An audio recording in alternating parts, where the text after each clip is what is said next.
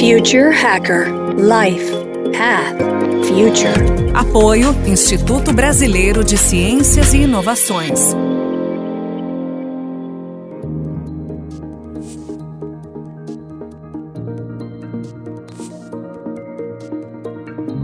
Olá pessoal, bem-vindo de volta ao Future Hacker. Estamos aqui conversando com o Dr. Marcelo, gerontologista, mestre em ciências de envelhecimento, Chief Strategy Officer do Laboratório Nutrition em Miramar, na Flórida. Bem-vindo de volta aqui, doutor Marcelo. Oi, André. Vamos lá, continuar aí com, com o nosso papo aí, que tá bom. Vou para a primeira pergunta aqui, doutor Marcelo. Fala que o futuro da nutrição é a nutrigenética e nutrigenômica. Em primeiro lugar, né, o que são os dois e depois qual é a diferença entre eles? Na verdade, o que eles estão procurando hoje já tem exames genéticos, né? Um mapeamento genético do que o seu corpo se adapta ou o seu corpo rejeita com relação à alimentação. Existem alguns profissionais, por exemplo, eu levei um exame desse para a Universidade de Miami para ver se qual era a opinião, né, de um PhD lá que mexe com nutrição esportiva, né? Ele foi muito claro, ele é muito cético com relação a esse, esse profissional. Né? Como eu já vi alguns serem céticos, outros gostam demais. Porque eles falam que, por exemplo, se você vai pegar, você, o teu corpo fala. Então vamos lá, você vai, eh, vamos supor que eu tenho um problema com batata. Se você estiver atento, o seu corpo ele vai falar para você que a batata te tira energia, você vai conseguir mensurar isso. Os caminhos para você chegar no atleta de ponta serão os mesmos com relação à dieta e suplementação e, e, e treinamento se você fizer um mapeamento genético ou não. Eles falam que aqui nos Estados Unidos não se faz, e é o, é o país número um aí em questão de, de medalhas, né? Essa parte da nutrigenômica, ela está muito ligada também à epigenética, né? Então, assim, é, é como você silencia o seu gene, porque vamos supor que se batata te inflama, por exemplo, como é que você vai fazer para outros alimentos é, auxiliar no silenciamento do gene atrelado à inflamação? Né? Então, por exemplo, se você tem um alimento que ele te inflama, por um lado, a minha opinião, na minha opinião agora, eu acho que isso é uma ferramenta razoável, sim.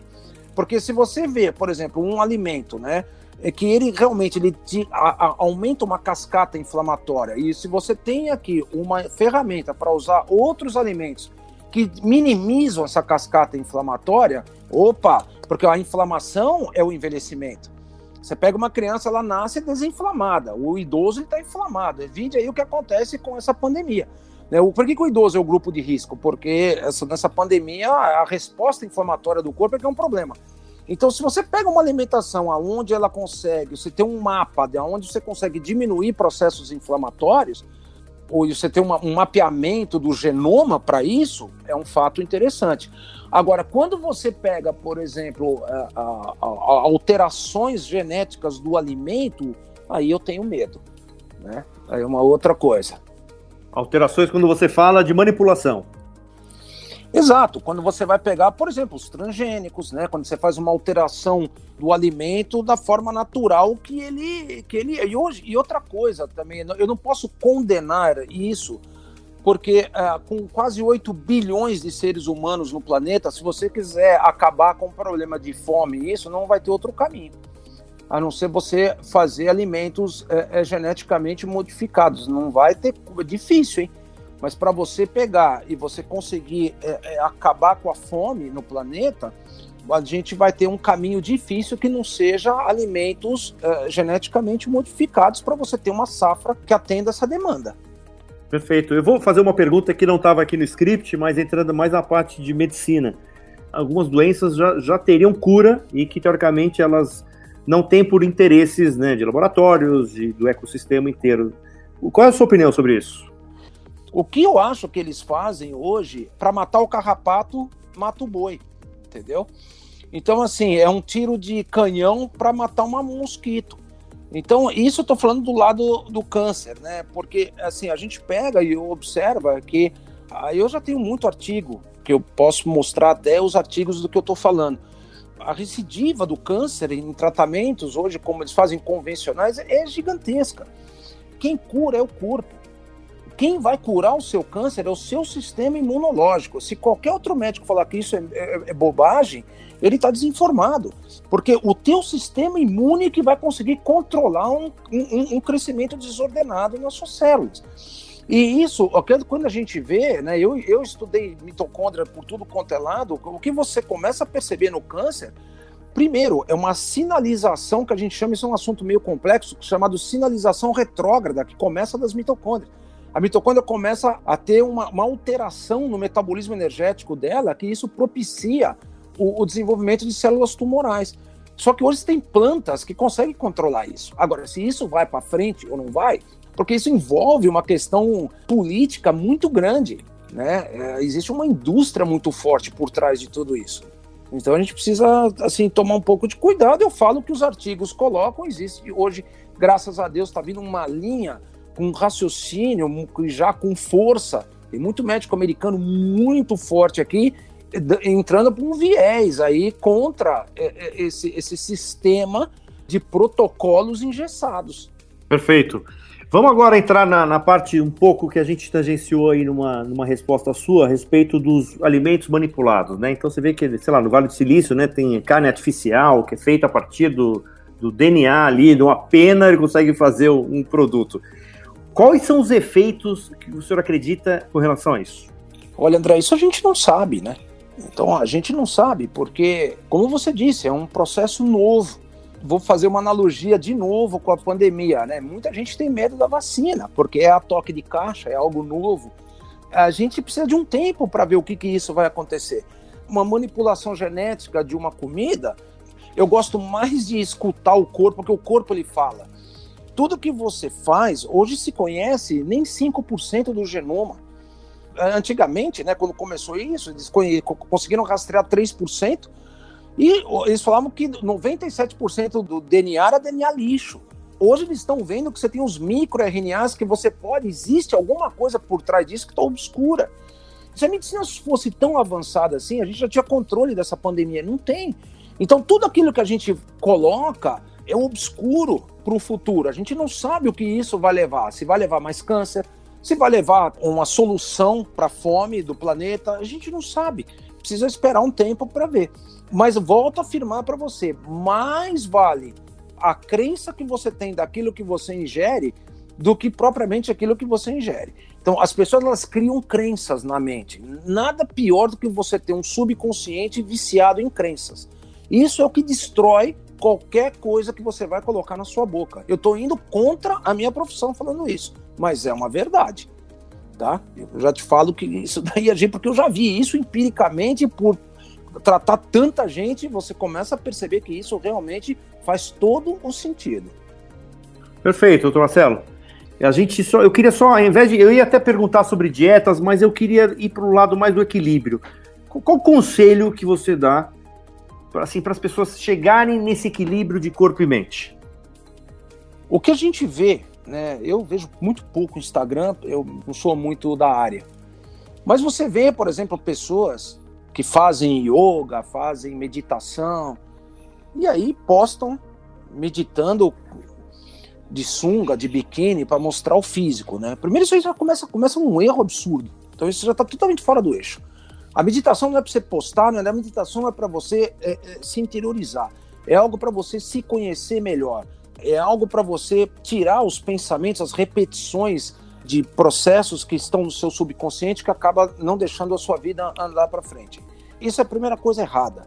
Você vai procurar um processo de meditação, pô, se interioriza, se fecha, faz aquilo para você, não perde tempo, meu, tira uma foto assim, assim, assado, gente, você tá você tá fazendo alguma coisa para se interiorizar, você não tá fazendo para exteriorizar. E aí a pessoa quer colocar isso e se preocupa ainda se a foto não pegou o ângulo, que o corpo tá. Isso é uma primeira, primeira caca que a humanidade está fazendo é isso. Por isso que eu falo, muita gente inventando moda, até tá healing, mindfulness, ah, e mistura as coisas e confunde. Né? Leva um negócio para casca química, vem o ego junto, aí, aí é uma lama, um lamaçal emocional absurdo. Isso é a primeira coisa. A segunda coisa, segundo exemplo aí, parte alimentar. É muito simples, André. Se você observar, por exemplo, o, o, com, por que, que você está vivo? Porque você respira. Então, toda a base da tua vida vem de um processo chamado de fotossíntese, né, que é a fixação do carbono no, no vegetal e a liberação de oxigênio para a atmosfera.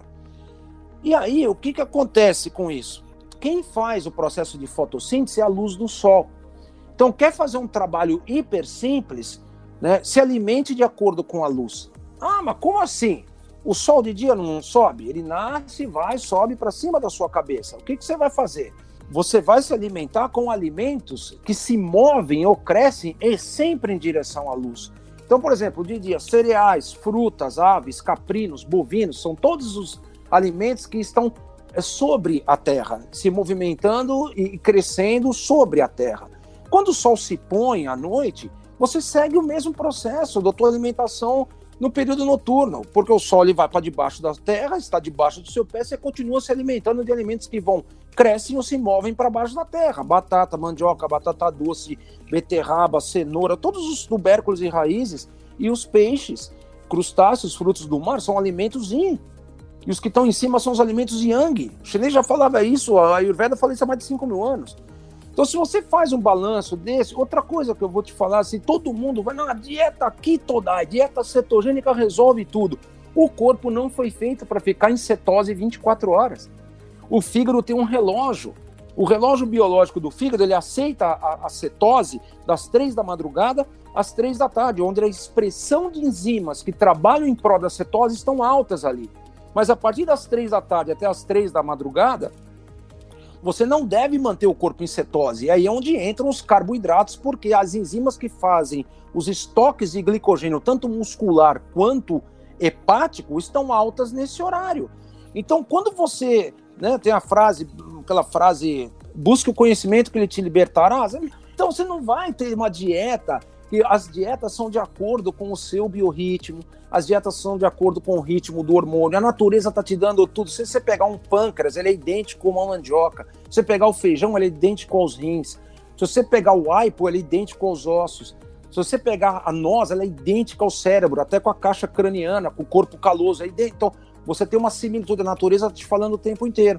Então, onde você vai buscar o equilíbrio é justamente aí. Você vai começar a observar falar menos, colocar menos, entendeu? E se interioriza e começa a observar o, como que as coisas funcionam. Natureza funciona assim, vai viver de acordo com ela, aí você vai viver longe.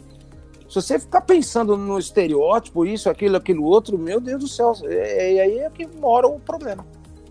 Em primeiro lugar, obrigado pela aula aqui. Eu acho que nossa audiência deve ter gostado muito aí de vários toques aí, né, de, de, de conhecimento, né, de seja do lado né, da parte oriental, né, como a gente consegue trazer muito, né, nesse, chegar nesse equilíbrio aí de corpo e mente. Queria mais, mais uma vez agradecer profundamente aí a sua participação. Você queria deixar alguma última pensamento, algo que você queira falar? Bom, André, primeiro eu que quero agradecer essa oportunidade que você e o Carlos Sergente me deram aí. O Carlos é um grande amigo, pessoa que eu gosto muito. Estou retomando contato agora, nesse tempo que eu estou aqui, né? Eu quero agradecer muito essa oportunidade, porque eu acho que eu tenho uma experiência, né? Eu tive uma, uma situação prática uh, atrelado à, à, clínica de consultório e também dei aula na universidade, então eu tenho a parte acadêmica, eu tenho, eu consegui juntar muita coisa, né? E isso, assim, é, é bom conseguir ter uma oportunidade como essa que você está me dando, que vocês estão me dando, para poder passar isso, né? Eu agradeço muito, assim, eu, eu, eu fico aí é, é, muito lisonjeado aí de poder ter participado o que eu gostaria de falar é algo que eu aprendi até com uma palestra de um yogi, que aqui nos Estados Unidos, né, a gente vê muito uma eles falam muito que a palavra tem ida e volta, né? É engraçado.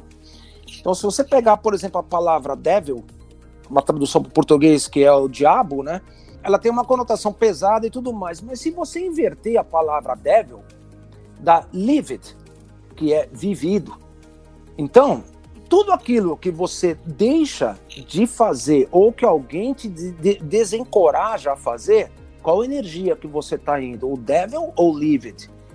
Então, tudo aquilo que você deixa se levar por se desencorajar, tudo aquilo que você acha que você não é capaz e você não vai viver, você está na energia do devil. Isso são apenas palavras, metáforas, mas que é uma verdade. Então, a partir do momento que você errar, eu levei um tombo aqui nos Estados Unidos, que, que bom porque eu aprendi muito. Você não consegue ter sucesso sem levar tombo. E, e isso está no Livid. Isso faz parte da vida. Então, dieta, é, é, é, meditação, esporte. Ainda bem que a gente errou lá atrás na musculação, como eu, porque tem muita gente agora que está acertando. Mas eu entrei no Livid e pretendo continuar no Livid pro resto da minha vida, porque é só assim que você deixa um legado.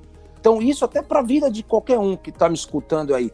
Não desanime. Se você se deixar levar pelo pessimismo, você está no devil. Charme da vida é isso, é encarar os desafios e errou, caiu, isso vai servir de um tijolo para você montar a escada para você acertar. Foi o que eu aprendi na minha vida até agora, vou fazer 55 anos no mês que vem. Tenho muita lenha para queimar aí, quero ainda ajudar bastante gente aí, porque eu tô com umas fórmulas aí já pré-patenteadas, né, com registros e tudo, que estão indo para ensaio clínico de, de parte de neurodegeneração, em câncer, e nós estamos aí num caminho bem interessante para ajudar a humanidade. E é assim que vamos continuar. E eu quero mais uma vez agradecer aí, muito obrigado pela oportunidade. Obrigado, doutor Marcelo. Conte sempre com a gente. Vamos entender se a gente consegue passar essa mensagem para muita gente aí, para pensar, passar de Devil para Live It. Muito obrigado, até o próximo. Future Hacker Life Path Future. Apoio Instituto Brasileiro de Ciências e Inovações.